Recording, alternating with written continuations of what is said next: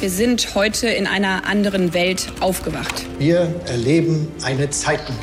Ukraine must win this war. Gas ist von nun an ein knappes Gut. Weil Krise ist, halte ich an der Schuldenbremse fest. You'll never walk alone. Was verschweigen Sie uns eigentlich, Herr Bundeskanzler? Hauptstadt das Briefing Spezial mit Gordon Ripinski. Live von der Pioneer One.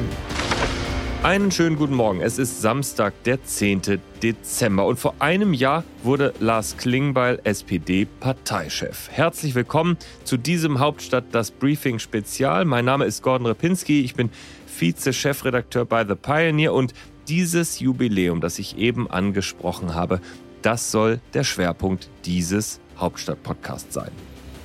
In dieser Sonderausgabe spreche ich mit Klingbeil und lasse dieses Jahr Revue passieren. Wir haben uns über sein erstes Jahr und das erste Jahr der Ampelkoalition unterhalten, über Verteidigungsministerin Christine Lambrecht, über Klingbeils Verbindung zu Altkanzler Gerhard Schröder und über den Einfluss der Zeitenwende auf Gemüt und Arbeit als Politiker.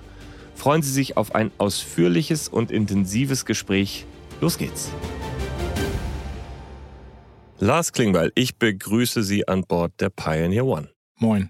Herr Klingbeil, Sie sind jetzt seit einem Jahr SPD-Chef und wenn Sie zurückschauen, was war für Sie der schönste, was der schwierigste politische Moment?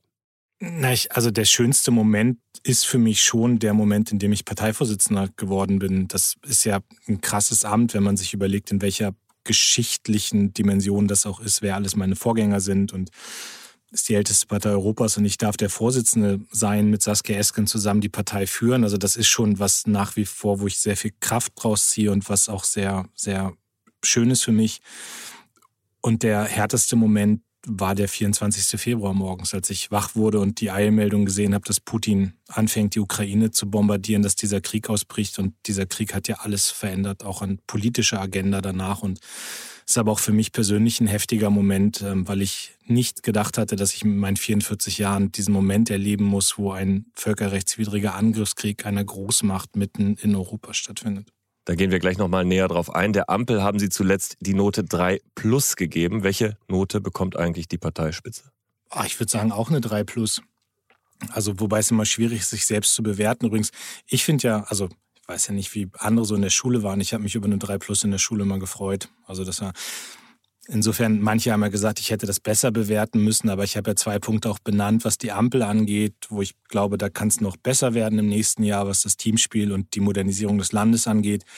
Und als Parteispitze ist natürlich so ein erstes Jahr nach einer gewonnenen Wahl immer krass. Also das ist einfach auch historisch so, aber wir haben jetzt irgendwie zwei Landtagswahlen, wo wir gut abgeschnitten haben mit Niedersachsen und mit ähm, dem Saarland. Wir haben zwei Landtagswahlen, wo wir gerne besser gewesen wären in Nordrhein-Westfalen und in Schleswig-Holstein.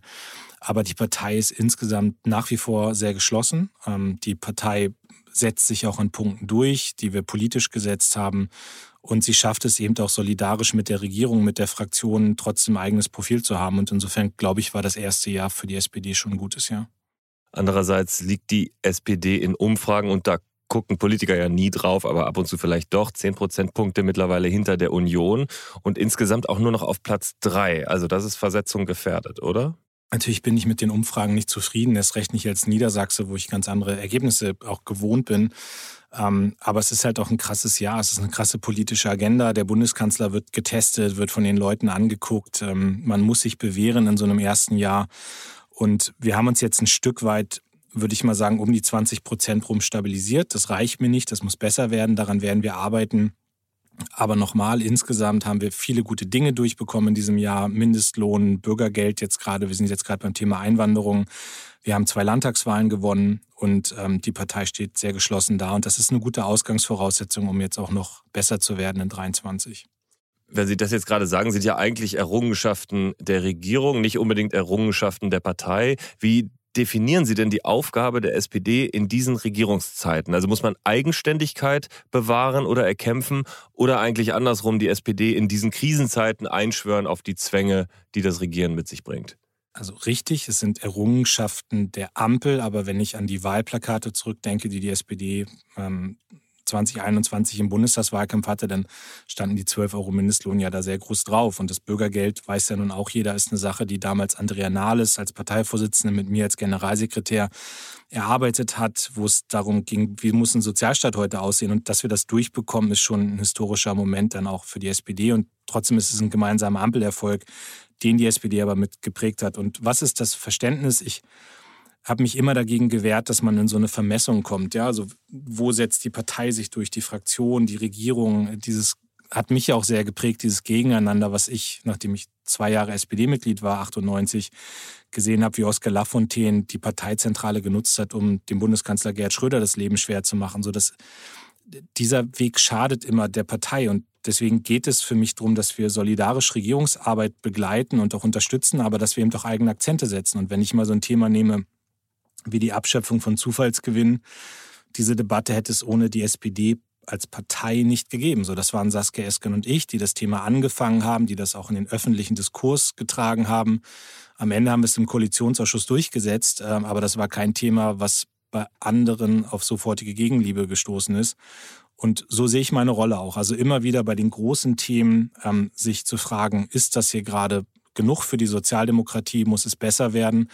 Und das Zweite, was natürlich auch meine Rolle mit als einer der beiden Parteivorsitzenden ist, ist ähm, gesellschaftliche Diskussionen anzustoßen. Äh, und zwar in den langen Linien. Also zum Beispiel die Außen- und Sicherheitspolitik, Transformation, Verteilungsfragen, gehen wir vielleicht noch ins Detail. Absolut, genau. Das ist meine nächste Frage. Sie haben ja quasi eine eigene Zeitenwende-Rede gehalten, nämlich vor der FES im Frühsommer und haben die SPD damit ja auch ihre Art der Sicherheitspolitik einschwören wollen.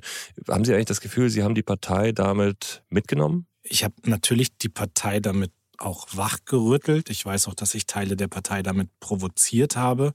Aber das ist auch mein Job als Parteivorsitzender. Ich muss nicht dafür sorgen, dass alle da bequem sind. Und ich meine, die Zeitenwende ist einfach ein Moment, der wahnsinnig viel durchgerüttelt hat und der auch vieles, was man sicher geglaubt hat, irgendwie auch muss man in Frage stellen nach so einem nach so einer krassen historischen Veränderung und deswegen weiß ich waren da Dinge mit dabei die nicht von allen akzeptiert werden. Führungsmacht. Sie haben gesagt, Deutschland muss eine Führungsmacht genau, sein. Genau, das weiß ich natürlich auch. Ich war mir vorher auch klar, dass man sich daran reibt, aber wenn ich jetzt sehe, dass auf dem Parteikonvent eben auch einstimmig die Partei entschieden hat, dass wir eben sagen, ja, Deutschland muss diesen starken Führungsanspruch haben, dann sehe ich auch, dass Diskurse sich da verschieben und dass ich sie prägen kann und diese Diskussion wird jetzt weitergehen, auch in der Frage Russland, in der Frage China, in Aber der Frage das ist ja Bundeswehr. nicht Parteiposition. Führungsmacht Deutschland ist nicht Parteiposition und äh, wird von vielen auch in Frage gestellt. Es ist von Einzelnen in Frage gestellt worden, aber nochmal, der einstimmige Beschluss des Parteikonvents war jetzt,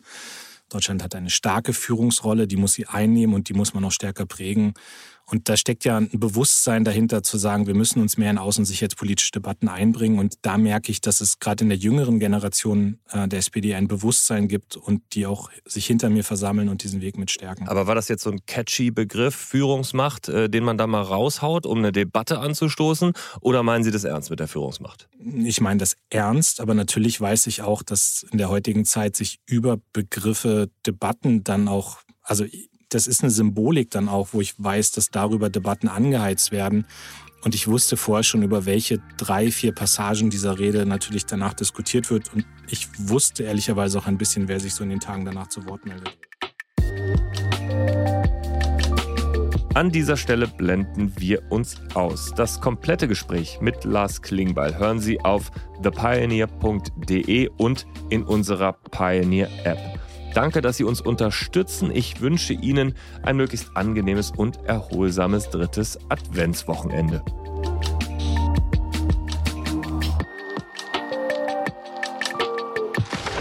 Hauptstadt das Briefing Spezial. Live von der Pioneer One.